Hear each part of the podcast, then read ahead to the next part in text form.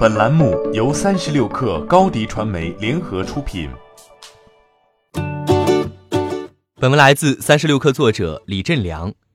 金立似乎在一点点复活。去年十二月，金立手机被法院裁定破产。九月二号，在金立破产八个半月后，金立手机在其官方公众号上宣布推出新机 M 十一和 M 十一 S。这次金立新推出的 M 十一和 M 十一 S 是两款千元机。金立手机官方公众号已经详细披露了其多数配置、设计信息，但并未公布售价和上市时间。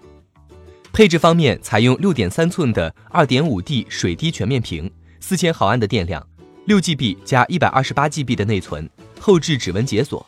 处理器未作说明。总体来讲，与六千四百万后置主摄的 Redmi Note 8 Pro 和采用升降前摄的荣耀九 X 相比，缺乏明显的亮点和卖点。不过，这款手机采用这种低调的方式发布，其最大意义在于告诉市场，金立复活了。不过，截至目前，金立手机官网上尚无手机上架。金立手机成立于二零零二年，是一家划时级国产手机厂商，功能机时代就踏足手机业务，中国智能机时代前期达到巅峰，是中华酷联时代的一大巨头。但随着华米 OV 的崛起，金立手机的市场份额日趋走低。二零一八年又爆出创始人公款赌博，负债两百多亿之多，公司最终走向了破产。但金立对手机市场并未死心。据 AI 财经社消息，金立公司第二大股东卢光辉组织全国多个省份的代理商举办圆桌会议，希望重振大家信心，从头再干。会议现场也立着“金品质，立天下”的标语。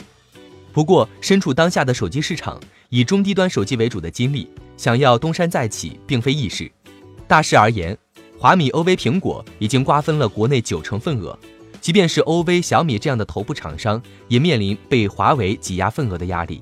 二三线厂商只能勉力求存。与此同时，5G 手机潮蓄势待发，金立现在重进手机市场，也恐难赶上 5G 的第一波换机红利。金立原本优势所在的线下渠道，经过破产风波之后，也被其他厂商瓜分殆尽。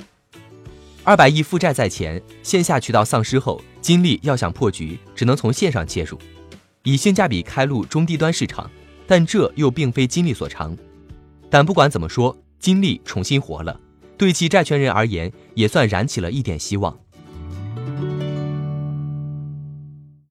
欢迎加入三十六氪官方社群，添加微信 baby 三十六氪 b a b y 三六 k r，获取独家商业资讯。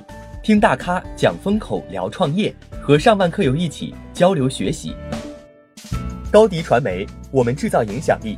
商务合作，请关注新浪微博高迪传媒。